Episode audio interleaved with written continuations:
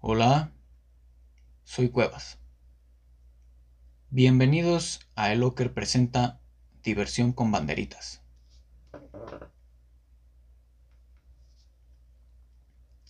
Esta semana tenemos un episodio muy especial donde exploraremos la banderita de Eslovenia.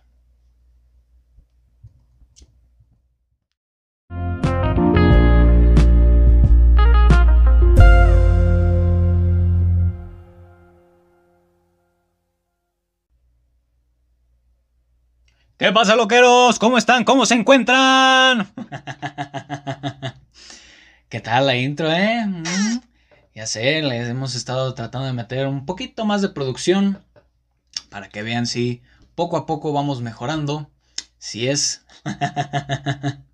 Esto va, pues como les digo, ya eh, gracias a unas eh, fructíferas reuniones con colegas, amigos, he podido descifrar cómo hacer las juntas o hacer los episodios con invitados. Así que espérenlos próximamente. Ya están en proceso de fabricación o elaboración los preparativos para hacer ese tipo de episodios. Así que espérenlos pronto en su locker, en su episodio de locker más cercano. Muy bien. Lo que vamos a hablar esta semana es un tema que me hubiera gustado, yo creo que mil veces hablarlo más eh, cuando estuve en su momento en Eslovenia, como ya pudieron darse cuenta por la introducción de Diversión con Banderitas, presentada por el Locker. Entonces vamos a estar hablando y les voy a explicar acerca de los diferentes eh, datos, eh, curiosidades, etcétera, etcétera, presentándoles el país como tal. como pueden ver, Eh, este episodio pues me he demorado bastante, pero es por lo mismo, por lo que he estado recopilando todo este tipo de datos para hacer posible de este episodio. Entonces, ¿qué les parece si comenzamos? Muy bien. El primer dato que se me hace algo, que era algo que les comentaba el episodio pasado, es acerca de la población. La población total en Eslovenia es de cerca de 2 081 millones de eslovenos los que viven únicamente en Eslovenia porque hay una gran población en Canadá, Australia, en Argentina es donde se concentra la mayor cantidad de eslovenos, eh, también hay aquí en México. Entonces, esta pequeña población, esto que les comentaba el episodio pasado, de que era una de las preguntas más eh, comunes que nos llegaban a hacer, que nos preguntaban, ¿no? Pues, ¿cuánta gente hay en México? No, pues nosotros cerca pues, de 127, 128 millones. Y se dejan así. pues claro, ¿cómo no? Semejante, pues sí, está chiquito el país. que para que se den una idea, 2.08 millones es casi lo que hay de población únicamente en Yucatán o en Morelos, que son países, por si no son de México, son países eh, en el sur, pequeños, pero pues, ya vieron, con suficiente población para darle partido a Eslovenia. Muy bien. De todos estos 2 millones, una mitad vive en la ciudad, en las meras ciudades principales, y la otra ciudad digo, y la otra mitad de la población vive en el campo. Por algo es un país muy, pero muy eh, verde, con muchos campos, muchos bosques, y tienen muy bien cuidado toda esta flora y fauna. Eh, mide aproximadamente 20, perdón, mide aproximadamente 20.273 kilómetros cuadrados que es más o menos entre la suma del Estado de México y el Estado de Hidalgo. O sea, para que se den una idea de qué tan pequeño está. Eh, bueno, el Estado de México no es tan pequeño, más bien es la Ciudad de México la que sí está muy pequeña, pero el Estado de México sí es más grande. tiene como vecinos a Italia, lo tiene, digamos, aquí está Eslovenia, tiene Italia de este lado, tiene Austria, em, si mal no recuerdo, abajo o arriba. Tiene a Hungría y a Croacia. Al revés. No sé. Les voy a poner un mapa para que no. para que no haya problema. Porque si no, a estar valiendo madre yo. Su escudo está conformado por el pico más alto. Que se llama Triglau. Que mide alrededor de 2.864 metros de alto. Que de hecho es el que pueden ver aquí. Eh, esto comparado, por ejemplo, con uno de los nosotros de México, tenemos el pico de Orizaba en Puebla, Veracruz, que es uno de los más altos, que mide aproximadamente 5.610 metros. O sea, hasta en montañas sí tan muy chiquitos. Tienen una costa marítima en el mar Adriático que mide 47 kilómetros. Eh, esto comparado con la costa de Colima, que mide aproximadamente 142 kilómetros. Ciertamente sí es una costa muy pequeña, pero es de las más visitadas en, en Eslovenia. Si no, la otra normalmente se van de viaje, cuando van de viaje, se van a Croacia y ahí es donde tienen su... No me acuerdo cómo se llamaba, ahorita no me acuerdo cómo se llama como esa zona marítima, zona oceánica. Tienen playas ahí, pues, en, en Croacia y es a donde se van la mayoría de los eslovenos de vacaciones.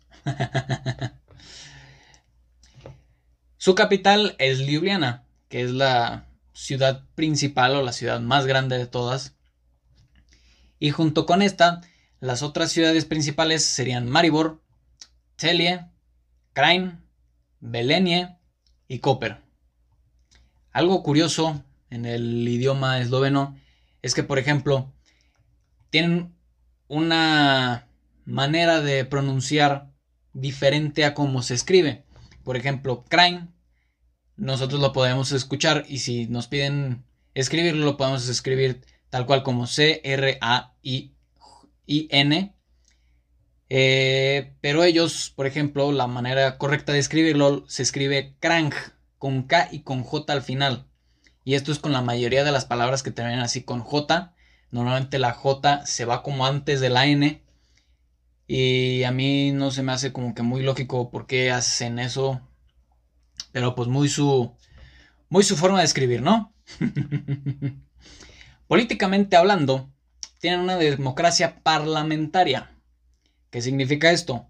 Que ellos eligen un presidente y además eligen a 90 miembros parlamentarios que van a conformar el Parlamento. Así es, como ya lo habrán supuesto, en, 1400, en 1943, perdón, formó parte de la vieja Yugoslavia. Normalmente este país, Eslovenia, lo confunden como con otro que también formaba parte de la vieja Yugoslavia, que es Eslovaquia pero son completamente diferentes Eslovenia y Eslovaquia. Además de que tienen una bandera muy similar, pero son diferentes. Eslovenia se, independizó hasta 1991. Se independizó democráticamente, eh, no como muchos otros países que conozco. No voy a decir nombres para no glorificar a mi hermosa México. Eh, así es, tienen poco de ser un país independiente. En 2004, eh, Eslovenia entra a formar parte de la Unión Europea. Y es cuando ahí se, se adquieren el euro, adquieren todos los beneficios de pertenecer a la Unión Europea, ¿verdad? Su lengua oficial es el esloveno. Muy complicado. Pero eh, la lengua es más vieja que el país, ya que la lengua tienen datos de que los primeros libros escritos o encontrados son de hace más de mil años. De hecho, también es uno de los eh, pocos lenguas eh, así chicas que, a las que se ha traducido la Biblia. O sea, no están tan perdidos. También podemos encontrar la lengua del esloveno en Microsoft Office y es una de las 12 eh, lenguas diminutas, pequeñas, que se pueden encontrar en Microsoft. ¿Eh? en cuestiones de lenguaje, las generaciones pasadas, generaciones, por ejemplo, hablando de mi abuela, por ejemplo, en esas escuelas, en esos tiempos, las escuelas enseñaban como segunda lengua lo que era el alemán. Así como a nosotros nos enseñan el inglés como segunda lengua, a ellos les enseñan lo que es el alemán. Bueno, les enseñaban lo que era el alemán. Ahorita, bendito sea Dios, la segunda lengua que les enseñan es el inglés. Que gracias a eso nosotros pudimos, bueno, yo principalmente pude ir y pude platicar con muchísimas personas en inglés gracias a esto que no sé quién se hubiera molestado si hubieran dejado con el... Eh, ¿Cómo se llama? Con el alemán. Más bien, eh, yo creo que el que hayan progresado, el que hayan avanzado a enseñar el inglés, pues los abre, les abre muchísimas puertas tanto a las personas como a como al país en general. Y algo más iba a decir, se me olvidó. Ah, ya me acordé. Eh, de hecho, si tú te vas a una zona rural, que era por ejemplo donde yo me estaba quedando por la... Porque ahí es donde nosotros nos quedamos, ahí es donde tiene mi abuela una casa. Eh, ellos tienen, por ejemplo, en estas zonas rurales que normalmente la gente vive, la gente grande, la gente ya jubilados, viven y ellos son los mismos, ellos no hablan para nada el inglés.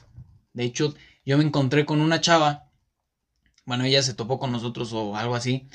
Y ella nos contaba, me contaba a mí, que allá es muy difícil, por ejemplo, en, el, pues, en el rancho, en, bueno, no es el rancho, perdón, en la zona rural, en el campo como tal, eh, nadie habla inglés. Entonces comunicarte con alguien sí está muy difícil. Ni los jóvenes, creo, son muy pocos los jóvenes que como que ya están hablando inglés. Pero como tal, la zona rural pues es habitada principalmente por familias ya de gente pues, más grande, con sus hijos, que son los que se encargan de pues, darle el mantenimiento al campo. Eh, es considerada una de las lenguas más difíciles de aprender, además del español. El español, aunque para quienes no lo sepan, es una de las lenguas también más difíciles de aprender por todas las conjugaciones que tenemos, todos los tiempos y diferentes modismos que solemos utilizar nosotros. Ellos, además de tener un singular y un plural, tienen lo que es el dual, que es como un lenguaje, el nosotros, eh, ¿qué más sería? Nosotros, eh, ustedes, no, ustedes no, eh, vosotros, pues sí, prácticamente esos, más o menos los que tienen como ese modismo, que ellos lo llaman, son las declinaciones, que en su momento cuando estábamos enseñando, bueno, más bien no enseñando, perdón, aprendiendo esloveno, nos decían así como, puta, no, ya vienen las declinaciones, ahí ya va a valer todo. Porque, pues sí, como les digo, tienen demasiadas maneras de decir una cosa. Estaba leyendo que tienen, que una sola palabra puede tener hasta 90 terminaciones diferentes. Entonces, saber declinar es saber diferenciar en cuándo usar esos diferentes, esas últimas eh, terminaciones. Entonces, así de chido está el idioma. Eh, a diferencia del español, ellos no tienen una regla de acentuación. Yo le he preguntado a mi abuela cómo es, eh, cómo puedes identificar qué palabra va como acentuada o dicha como ¿cómo se llama? Que resaltas una sílaba, que es lo que nosotros llamamos a la sílaba tónica, ellos no tienen como esa sílaba tónica o una regla que te diga cuál es la sílaba tónica. Por ejemplo, nosotros tenemos que la sílaba tónica, por lo general, siempre es donde está el acento. Así es como se sabe y se leen las palabras correctamente. Pero ellos no lo tienen. Ellos normalmente lo dicen y conforme vas aprendiendo la palabra, aprendes la acentuación. Pero pues si tienes 90 terminaciones posibles, pues entonces está medio complicado, ¿verdad? el esloveno tiene tres lenguas. Digo, perdón, el esloveno, la lengua, tiene tres géneros, lo que es el masculino, el femenino y el neutro, que es como para hablar eh, inclusivamente. Y sí, así como suena, ellos utilizan creo que es la I o la U junto con la E. Eh, por ejemplo, ellos no suelen saludar de beso, a diferencia de México aquí como nosotros saludamos, o sea, llegamos con una persona, hombre y mujer, que ahorita no se hace porque estamos en tiempos de pandemia, hombre y mujer, eh, aquí llegamos, saludamos, eh, hombre, perdón, a ver otra vez, hombres y mujeres nos saludamos de beso, o sea, llegamos así de, ¿cómo estás? Ahorita como es pandemia, no se hace, teóricamente. Eh, pero allá, por ejemplo, ni aunque sean hijos, digo, eh, madre, digo, no, madre. Eh, femenino y masculino, para diferenciar, o sea, si son dos personas de distintos, un hombre y una mujer, ya, para más fácil, un hombre y una mujer normalmente no se saludan de beso, no lo hacen. Ellos, por lo general, te saludan de mano, de apretón, de mano, que es como, pues yo he saludado y todo el mundo me saluda, pero por ejemplo, he visto cuando es como una, un amigo muy cercano, bueno, son eh, más bien eh, amigas cercanas de mi mamá, familiares, ellas se abrazan entre ellas, pero a mí me saludan de mano y así, no, mucho gusto. Porque, para, aunque no lo crean, eh, bueno, no es que no lo crean o no, ¿verdad? Pero allá me pasó tres veces. Personas súper cercanas que yo conozco desde que tenía, ¿qué? Seis, ocho años, no supieron cuál era mi nombre. O sea, supieron todos los de mis hermanos y yo era el único güey al que sí era como conocer nuevamente. Era así, me saludaban y me decían, tú eres... Y yo soy... Y me decían, eh, tu hermano es Pablo, tu hermana es Fernanda y tú eres... Y yo así como... No, pues chido. no se sabían mi nombre. o sea, dijeras tú, bueno. O sea, son gente que como que llegamos a ver así muy de vez en cuando. Pero, o sea, era gente que veíamos varias veces cuando íbamos todos juntos y nunca se pudieron aprender mi nombre. Qué ojete, eso sí me dolió. Entonces solo dan un apretón de manos. Muy bien. Prosiguiendo del mal trago. A los 18 años ya eres mayor de edad. A diferencia de en Estados Unidos, que es hasta los 21 años. Y aquí en México también es a los 18 años. Y creo que en la mayoría de los lugares es a los 18 años. Allá también es a los 18 años donde ya eres mayor de edad. Pero así como eres mayor de edad y tienes eh, puedes hacer diferentes cosas, tienes ciertas libertades, también tienes que eh, pues acatar tus consecuencias, ¿verdad?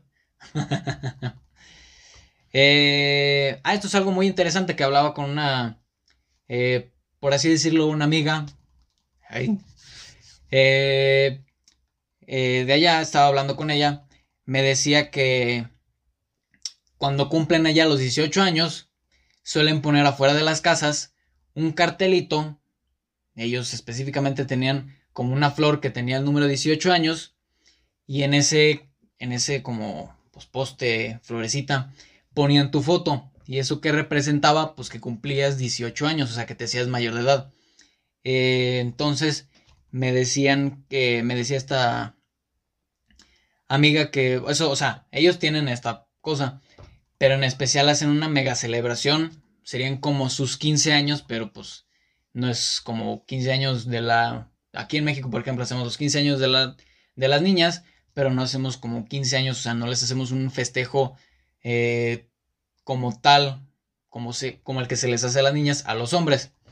Entonces, tenemos esto, ellos ponen normalmente al frente de su casa, ponen sus, eh, sus carteles de 18 años y eso representa, por ejemplo, si tú vas pasando, para ellos representa así como, oye, pues en esta casa alguien está cumpliendo 18 años. Y es así como, ¡Woo! Y ellos no tienen 15 años, no tienen celebración. Estaba hablando con ellos y me dicen, no, no tenemos 15 años. Y yo, uy, qué triste. Pero sí, para ellos los 18 años es una celebración muy grande, donde pues ya tú decides como normalmente eh, si decides festejar como en familia, pero por lo general ellos son como más de festejarlo con amigos. Eh, te invitan a sus casas, perdón, esto ya es otro tema. Eh, por lo general, en Eslovenia se tiene la costumbre que normalmente no te invitan como a un café o a un restaurancito a pues tomar algo. Por lo general ellos te invitan a sus casas cuando ya tienes así como cierta confianza bueno, sí, la mayoría te invitan a sus casas y te dicen...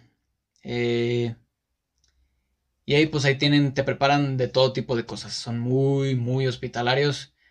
Pero a veces sí puede llegar a cansar porque pueden hacer las cosas en exceso. Y no, los excesos no son buenos.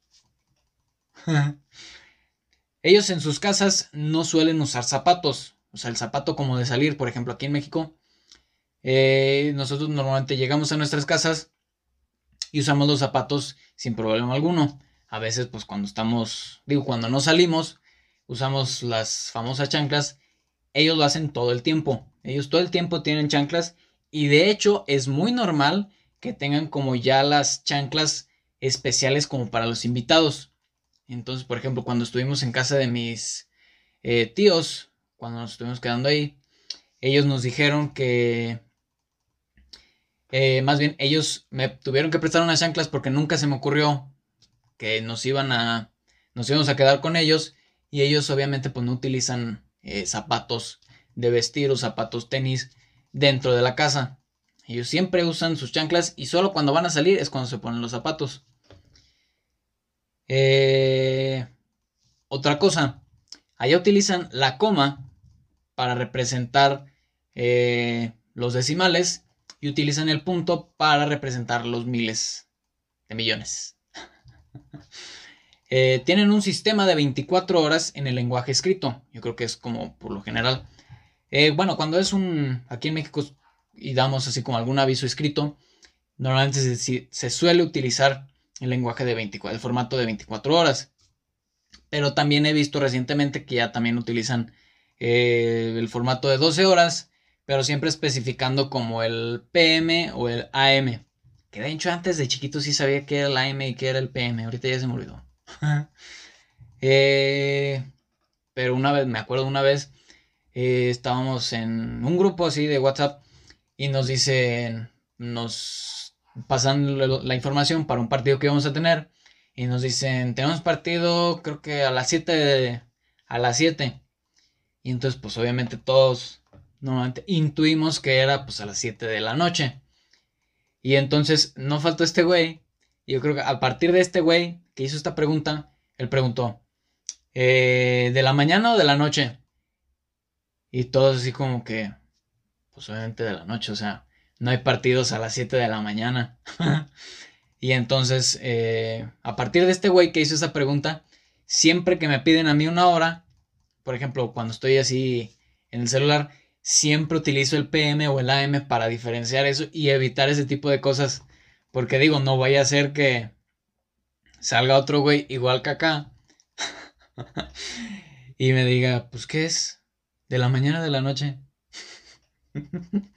ah, pero sí se con una buena risa. Eh, otra cosa de ellos acerca de los horarios y las formas de saludar es que ellos tienen casi cuatro formas de saludarse a lo largo del día. Mientras que en México tenemos el buenos días, buenas tardes y buenas noches, que normalmente utilizamos, por ejemplo, el buenos días lo usamos eh, 6 de la mañana, desde las 12 del, día siguiente hasta las 12 eh, de la tarde, utilizamos el buenos días, que nunca falta el güey que te dice, eh, que le dices buenos días y son las 2 de la tarde y te dice tardes ya, y tú así como chingado, pinches ganas. que a veces soy yo. Yo también me... Eh, ¿Cómo se llama? Soy honesto con ustedes, yo soy ese tipo de güey. a veces sí. Pero normalmente sí, checo el reloj. Y a veces sí digo, otras veces sí digo así como, no, pues no es esto. o yo mismo soy el que me dice, ay, güey, ya son tardes, perdón. Eh, luego tenemos desde las 12 de la tarde hasta 6, 7, 8 de la noche, cuando decimos así, pues buenas tardes. Y ya a partir como de las 7, 8 empezamos a decir buenas noches y se acabó, ya no decimos más. Ellos tienen lo que es el buenos días, que lo dicen dobro y utro, de 6 a 9 de la mañana. Luego a partir de eso tienen lo que es el Doverdan, que sería pues más bien qué onda, hola, eh, formal, pero también que es buen día. El otro sería dobro y otro sería como buena mañana. Doverdan sería buen día, eh, que es de 9 a 6 de la tarde. Mientras que tienen otro que es Doverbecher, que ya sería como más para en la tarde, tardecilla noche, que es de 6 a 9 de la noche, y luego tienen lo que es el Ajo Noche, que es de 9 a 12 de la, a 12 de la mañana del día siguiente. Otra cosa curiosa de ellos es que tienen cada primer sábado de cada mes a las 12 del día suenan las sirenas para comprobar que todavía funcionan bien. Te preguntarás por qué tienen sirenas. Pues resulta ser que ellos, en la época cuando mi abuela era pequeña, en la Segunda Guerra Mundial, eh, ellos todavía tenían como esos espacios debajo de las casas para protegerse de las bombas. Entonces sonaban esas sirenas que estaban en el castillo, por lo general, por ejemplo, en la ciudad grande, en la capital, en Ljubljana. Ellos tenían lo que es eh, estas sirenas en el castillo y suenan y suenan tal cual yo creo como los eh, la alarma que nosotros tenemos la sirena de temblores. Eh, eso más feo. Eh, también tienen lo que ellos consideran como días festivos así como oficiales o más comunes allá es ellos así como todo el mundo creo. Ah no en China no. En la mayoría del mundo el año nuevo es el primero de enero. Tienen lo que es el Día de la Cultura el 8 de febrero, que no estoy muy seguro qué es. Tienen el Día Internacional del Trabajo el primero y el segundo de mayo. Tienen el Día de la Fundación del país el 25 de junio. Además tienen el Día de Todos los Santos, primero de noviembre, Día de los Muertos. Eh, para nosotros que es segundo y tercero. Eh, ahorita no me acuerdo, había, me acuerdo que había una fecha para niños chiquitos y para eh, pues ya la gente más grande. Eh, también festejan Navidad el 25 de diciembre, además de que su día de la independencia es el 26 de diciembre. Muy diferentes a varias de las festividades que nosotros tenemos aquí. bueno, que nosotros festejamos muchas cosas porque todos los días hay algo que festejar. Claro que sí. Eh, bendito sea Dios Allá las distancias también se miden en kilómetros y metros. Y sus límites de velocidad, por lo general en la zona urbana, es de 50 kilómetros por hora, más o menos. Eh, ellos, por ejemplo, no tienen como esos 10 kilómetros extras que nosotros tenemos en México. En México siempre te aparece como el límite de velocidad, por lo general en la zona urbana, son 60 kilómetros. Pero además de estos 60, tienes así como 10 kilómetros todavía así como de, de colchón. Y en cuanto tú te pasas un kilómetro arriba de esos 10 que te dieron de colchón, ahí sí ya si te captura cualquier radar es multa. Tienen en la zona rural 90 kilómetros por hora, que ahorita que lo pienso, eh, hubiera estado bueno saber eso allá porque siempre me mentaban la madre cuando iba manejando porque no me sabía la, los límites de velocidad y nunca se me ocurrió preguntar, entonces siempre iba como más o menos lento y ya los últimos días sí empecé a como más rápido y pues ya, ya había veces donde no me rebasaba. Porque ya las calles, como les contaba en el episodio pasado también creo, en el antepasado, es que las calles son de un solo sentido, más bien, tienen un solo carril y entonces pues nada más tienen, y son unos carriles muy chiquitos, entonces pues, no hay mucho espacio para hacer muchas cosas. Por eso allá sí por ejemplo, un güey, yo en este caso, iba a 60 kilómetros cuando lo normal era de 90, pues sí te, te, pues se desesperaban. Eh, aunque ellos, muy curiosamente, les valía madres. Hubo una vez, la primera vez que tuve que manejar allá, eh, este, empezó a llover así, horrible, horrible así, al grado de que por más rápido que vaya el parabrisas, no limpia nada y no ves nada. Y entonces yo iba manejando así lento, precavido, porque para empezar yo voy jugando, voy manejando de visitante. No voy, no es así como que yo conozca todas las calles. Si a duras penas las conozco aquí, eh, menos las voy a conocer allá. Entonces ellos literalmente manejaban hasta su madre de rápido, como que no, ellos no sentían que estuviera lloviendo. Entonces sí fue así como, mm, qué raro. Digo, pues ahí sí, si pasa algo, pues yo me libro, ¿verdad? Yo me deslindo, porque además pues yo vengo de visitante, y no juego de local, así que yo me limpio las manos mejor. en las carreteras rápidas, que es por lo general en la mayoría de las eh, de las calles que tienen allá, que son carreteras en general, puedes ir hasta 110 kilómetros por hora. Y en las autopistas tienen 130 kilómetros por hora. Que fue la primera vez donde fui en autopista. Eh, a diferencia de aquí en México, ellos siempre tienen que tener las luces prendidas eh, durante el día. No importa la hora del día, siempre tienen que tener las luces prendidas. No voy a ser. Eh, eh, si tu auto no está identificado, no puedes circular por la autopista. No estoy muy seguro si en la ciudad o en el campo puedas circular, pero en la autopista no puedes. Pero puedes conseguir esta identificación, que es como una calcomanía, en cualquier gasolinera y tienda de conveniencia autorizadas.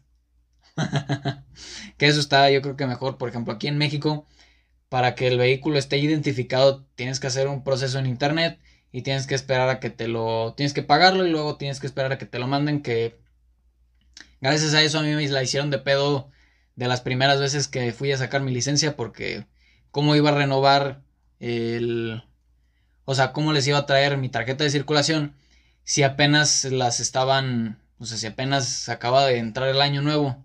Entonces así como puñetas, o sea, tú eres el que me la tiene que mandar a mí. ¿Cómo voy a conseguir yo la nueva si tú todavía no me la mandas a mí? Entonces, pero bueno. Eh, algo así, aquí la gasolina sí es mucho más cara que en México, por ejemplo. Aquí creo que está en 21 pesos, cerca de 21, 22. Allá lo que es la gasolina, cada litro te sale en 1 euro con 23 centavos, que fue lo último que yo me acuerdo. Eh, que son alrededor nosotros lo considerábamos el euro como 25 más o menos, pero sí está como alrededor de 23, o sea, serían 23 cerca, pues ya tirándole, sí, pues cerca de 30 pesos el, el litro, que pues ciertamente sí es mucho más caro. Pero obviamente pues la mayoría de los carros son chiquitos, entonces pues no tienen tanques tan grandes. Eh, también ellos no tienen gente que dispense la gasolina. Entonces uno lo tiene que hacer por su propia cuenta. Eh, y ya que tú te pongas la... la ¿Cómo se llama? Tú que, tú que ya te pongas tu gasolina. Entonces luego vas a la tienda. Así como aquí que tenemos la gasolina y luego, luego está un Oxxo o un, un Seven. Eh, allá vas a esa tienda y pagas. O sea, nada más dices así como el número de la caja y ellos como ya tienen en su sistema cuánto fue y ya nada más te cobran. Que de hecho la primera vez que tuvimos que llenar gasolina, que esto sí, eh, por lo general siempre lo hacía mi abuelo cuando íbamos con él. Pero esta vez que fuimos, sí fue así como que bestia. ¿Y cómo vamos a poner gasolina? Porque pues en México no es como que nosotros lo... Se, se suele usar eso de que nosotros pongamos la gasolina. O sea, siempre hay una persona que te va a dispensar la gasolina. No puedes hacerlo tú por tu cuenta. Entonces, ahí estábamos, ahí estaba yo buscando en todas partes cómo poner gasolina. Ahí me tienes buscando en WikiHow. ¿Cómo poner gasolina? Y entonces ya estoy ahí viendo, viendo, viendo, viendo. Ya vi qué pedo. Y entonces, el, luego la otra cosa fue que no sabíamos cuál era la gasolina que necesitábamos ponerle a el carro. Entonces, pues ahí estando buscando en el manual, Creo que tuve que buscarlo en internet, que fue donde lo encontré. Eh, porque ya no es así como que haya verde, premium y diésel. Allá hay diésel. Hay, creo que es Max 95 y no me acuerdo qué otro. Pero el carro que traíamos tenía que usar un, el de 95. Y ahora el tercer problema que tuvimos para poner gasolina fue que no sabíamos cómo abrir el. cómo abrir la, la compuertita para acceder al tapón y meter la gasolina. Entonces, pues ahí estábamos buscando el manualito, ahí estaba mi madre, porque todo estaba en esloveno, no había nada en inglés, no había como manera, a veces no había dibujos, entonces pues yo nomás no pude hacer nada con ese manualito. Entonces, pues cómo abres el este, porque normalmente en México, pues hasta donde yo me acuerdo, la mayoría tienen como un botón que te abre así como el... Te abre la, pues la compuertita y ya de ahí puedes quitar el tapón y meter la manguera. Ahí no, ahí resulta así lo más estúpido, ahí estábamos como 10 minutos viendo cómo abrir el este, buscando un botoncito, nada. Hasta que dije, no será así de pura chingadera. Que nada más yo le meta, así que lo apachurre y que bote. ¿Y qué crees?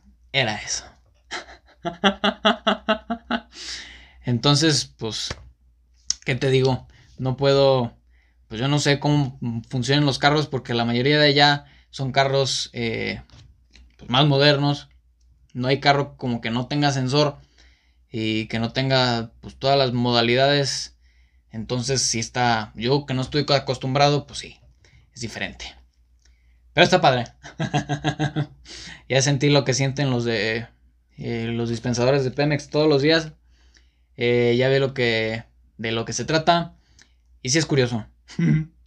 Ahí si tienen duda, abres la compuertita, quitas el tapón, eh, agarras tú la manguera, dejas la manguera que por lo general tienen como un imán o sea, la boquilla de la manguera tiene como un imán. Y entonces ahí se queda. Y entonces tú ya nada más le tienes que dejar apretado. Y entonces en lo que.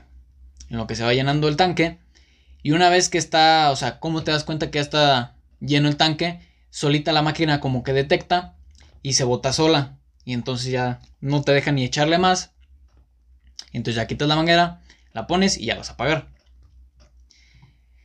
Hablando todavía de carros. El límite de alcohol permitido allá por conductor, o sea, si te cachan, el límite que te permiten es de 0.24 miligramos por litro de aire expulsado, siendo que en Jalisco el límite es de 0.65 miligramos por litro de aire expulsado. O sea, es casi un tercio de lo que te permiten aquí en Jalisco. Eh, o sea, allá te recomiendan que si tomas, no, no conduzcas para nada. Porque además son puras carreteras. Si no eres de la ciudad. Como era nuestro caso. Eh, pero por ejemplo, aquí en Jalisco. Eh, es normal que. Que te arresten. O sea, si te cachan con arriba de este límite. Te arrestan de 24 a 36 horas y no hay fianza. Eh, mientras que allá te quitan como la licencia por uno o dos años y algo muy curioso ya es que tienen tu primer año cuando sacas tu licencia, tienes así como nada más puedes manejar ciertos vehículos que tienen como tal reglamentaje, eh, normatividad. Algo tienen allá que no puedes manejar como cualquier vehículo, a diferencia de aquí. Eh, aquí en México, en cuanto tú consigues tu licencia, puedes manejar cualquier tipo de carro que quieras y no hay problema, excepto si es la de la de, ¿cómo se llama? La de menor. La licencia de menor nada más te permite manejar los autos que tú escribas, o sea, que tú pongas eh, las placas, des todos los datos para manejar. Y solo puedes manejar esos carros. Eh, allá, por ejemplo, para sacar tu licencia, tienes que hacerlo como si fueras piloto de avión. Para los que no sepan. Por lo general, eh, los pilotos de aviones aquí lo que yo tengo entendido, es que tienes que acumular como ciertas, cierta cantidad de horas de vuelo para ya poder ser considerado eh, un piloto. Además de pasar tus exámenes eh, mentales y todo lo que tengas que hacer. Allá, por ejemplo, haces algo muy parecido. mis primos me comentaban que, no, pues en una comida estábamos platicando y salió el tema pues de quién manejaba, quién no. Y entonces entre mis primos me preguntaron digo, ellos estaban hablando así, ¿no? De que pues tienes que acumular 31 horas, más o menos, 31, 34 creo. Y entonces ahí estaban preguntando, Y entonces se preguntaron uno al otro, no, pues ¿cuántas hiciste tú? No, pues que yo hice 37. Y tú, no, pues que yo hice 40 y tantos. Y entonces, luego, después de eso, ya que tengan como ciertas horas, te hacen tu examen teórico y tu examen práctico con una persona que te califica tal cual como en Estados Unidos, como se puede ver en las series. Eh, pero me dio mucha risa, por ejemplo, aquí eh, no es como de a huevo que tengas que tomar un examen, digo, que tengas que hacer eh, o acumular tantas horas de, de práctica, sino más bien es normal, por ejemplo, aquí, en mi caso, nosotros pagamos un curso, pagué un curso donde me daban 5 horas de manejo, así, y creo que eran como otras 3, 4 de todo lo teórico. Y entonces, eh, ya con eso, lo único que sí te obligan aquí en, en, Jalisco, por lo menos, es que te avientes el curso teórico, según, según yo, lo que a mí me ha tocado, es que te avientes tu curso. Ah, no es cierto, eso creo que es para los menores. Para los menores y para quienes se avienten o para quienes reprueben el examen teórico, te, tienen, te mandan a un curso de que la misma eh, organización de transportes aquí en Jalisco imparte y si no tienes esa te firman así como una hojita y ya con esa tienes que llevarla, presentarla y ya te dejan hacer el examen. Pero a mí me, dicho, me dio mucha risa a mí que por ejemplo me decían estaban preguntándose mis primos, no, pues cuántas horas hiciste tú, no, pues que treinta y tantos. ¿Y tú? No, pues que cuarenta y tantos. Y luego me voltean a ver a mí y me dicen, México es así. ¿O cuántas horas de práctica hiciste tú? Y yo, eh, cinco. Y estaban así como, ¿y ya con eso te dejaron? Y yo, sí, pero ciertamente hubiera estado mejor conseguir 34 horas de práctica porque me contaban que ya te enseñan pues todo tipo de como de situaciones que se te pueden presentar y entonces pues es muy bueno. Eh, yo creo que por algo tienen o manejan como manejan. Porque pues de 34 horas sí de práctica han de tener mucha facilidad. Eh, otra cosa muy curiosa de allá es que ya a diferencia de nosotros, ellos tienen únicamente lo que son los radares preventivos.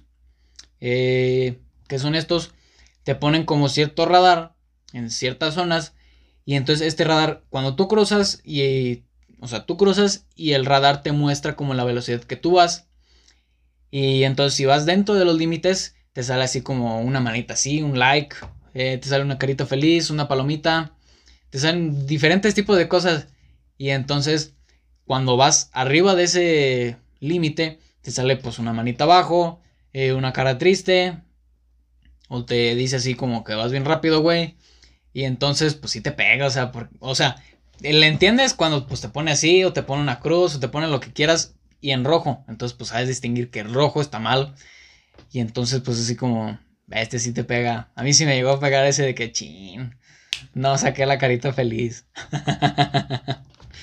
que a diferencia aquí en México, los únicos radares que nosotros tenemos son radares que en verdad, o sea, tú cruzas el este, unos te dicen que... Unos cruzan, te dicen a cuánto vas y si vas a más, ¡pum! Te toman la foto y pelaste gallo. eh, ¿Qué más? De hecho, ellos para los... Eh, ellos para los... Eh, ¿Cómo se llama? Los... Perdón. Lo que ellos hacen normalmente para sacar la multa a alguien es que se ponen en lugares muy estratégicos donde están y te toman una... Más bien ellos como que se esconden los policías así los de tránsito. Se esconden detrás así como de... Normalmente están a un lado de las escuelas. Y como ahorita pues en vacaciones no hay, no hay, no hay horario de clases. Entonces ellos pasan. O sea, tú pasas normal así y si vas pues en chinga el, este güey te logra detectar, te toma la foto, te, o sea, te saca la multa a final de cuentas. Y entonces eso me decía mi primo que le chocaba porque a él nunca le tocó, pero o sea, sí es así como que, pues se ponen, obviamente pues todo esto es para, es cuidar a la sociedad y todo lo que quieras, de evitar cualquier accidente. Eh, algo que también hacen allá es que el peatón es literalmente es muy sagrado allá. O sea, hay unos cruces y hay unas luces así como preventivas donde te avisan de que aquí hay un cruce y aquí es donde cruza la gente y la gente no se cruza fuera de estas como de las cebras. Y entonces así vayas tú a 50 kilómetros por hora, si ves que va a cruzar una persona te tienes que parar automáticamente. Eh, entonces pues ahí tienes a mí llegando y voy y me paro, pues esperando a que el carro cruce y los carros se pasan así como, así como, pues pásate, o sea, no sé por qué te detienes. Y yo, ah, sí es cierto, muchas gracias. Entonces a mí siempre se me olvidaba. Y luego pues también lo típico que hacemos aquí en México es tú cruzas, alguien te deja pasar y entonces tú cruzas y entonces pues le haces así, o sea, le das el gracias. Aquí no es muy normal. Aquí se cruza la gente y entonces yo cuando dejaba pasar a alguien se me hacía así como, te güey, ¿por qué no me dejó pasar? Digo, o sea, ¿por qué no me dijo gracias? Y luego pues ya me acuerdo yo que pues ahí, eh, pues que no es, no son las costumbres allá. Otra cosa por allá que me gustó ciertamente bastante, eh, además de que le da como cierto eh, cuidado a los peatones, es que allá las glorietas son muy diferentes a las de aquí. Acá ellos sí tienen así como, tienen como ciertos bordes donde definen los diferentes, los diferentes, las diferentes calles en las glorietas y entonces, si tú te metes en una, o sea, si tú te metes en la de hasta adentro, no te puedes salir a la de afuera para dar vuelta luego, luego. Si tú te metes en la de adentro, es porque vas a dar vuelta hasta la siguiente, como la siguiente salida. Entonces, sí nos llegó a pasar varias veces donde las pinches barreras no nos dejaron y nos equivocábamos. Y entonces, pues te tenías que ir de largo y tenías que regresarte otra vez. Pero algo ciertamente que lo vi muy bueno, que me gustaría ciertamente Tú si manejas, tú que me escuchas, eh, te lo va a agradecer cualquier peatón, incluso cualquier carro, eh, cualquier conductor, porque vas a hacer la circulación más fluida. Es que allá utilizan las eh, direccionales para como avisar a dónde van a salir. O sea, si te ponen una direccional donde no hay así como esos bordecitos que les digo, en las glorietas, es donde pusieron la direccional y entonces ya con eso el carro que está sobre esa, que va a entrar, va a incorporarse a la glorieta, sabe que el otro carro va a dar vuelta. Entonces él puede incorporarse sin ningún problema. Entonces se hace esto y no se hace como ese tráfico en las glorietas. Que ciertamente aquí dejamos la direccional como dos, tres salidas y nunca sabes. O si estás de peatón, que esto es a mí lo que me choca mucho porque son, han sido varias veces las que casi me atropellan por lo mismo porque no ponen la direccional para girar o para salirse y entonces así como, güey, no te cuesta nada meterla tantito la direccional. O sea, imagínate, te puedes ahorrar muchísimos pedos porque donde te salga que un güey sí se cruce y tú no hayas puesto la direccional y también salgas ahí y lo atropelles o cualquier cosa, Dios no lo quiera, pero se te puedes, te puedes ahorrar de muchas cosas. Entonces yo como recomendación sí te digo, eh, quédate y utiliza, hay que aprender, hay que fomentar el uso de las direccionales cuando se deben de usar.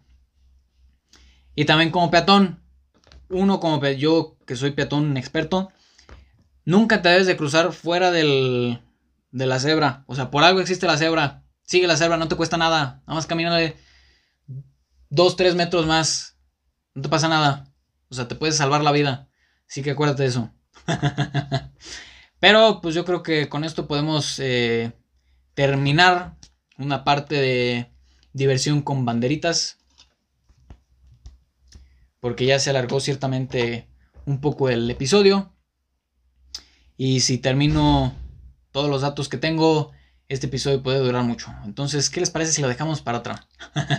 Diversión con banderitas. Muchas gracias a todos por quedarse. Espero hayan descubierto eh, este gran país, lo que es. Y si me están viendo en YouTube, eh, quédense para ver el, eh, las diferentes fotos, un pequeño cortometraje que hice eh, o que voy a hacer de los diferentes lugares para que conozcan un poco de qué es Eslovenia visto desde la perspectiva no tan turística, sino también como adentrándose en pues lo que viven normalmente allá un día a día. Entonces, si no están en YouTube, si nos están escuchando en Spotify, en Anchor, en cualquier plataforma eh, disponible, donde esté disponible, donde nos esté escuchando loquero.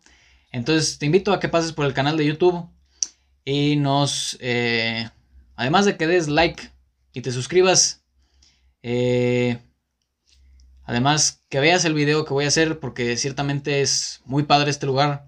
Son muchos lugares impresionantes y muy padres que valen la pena ver.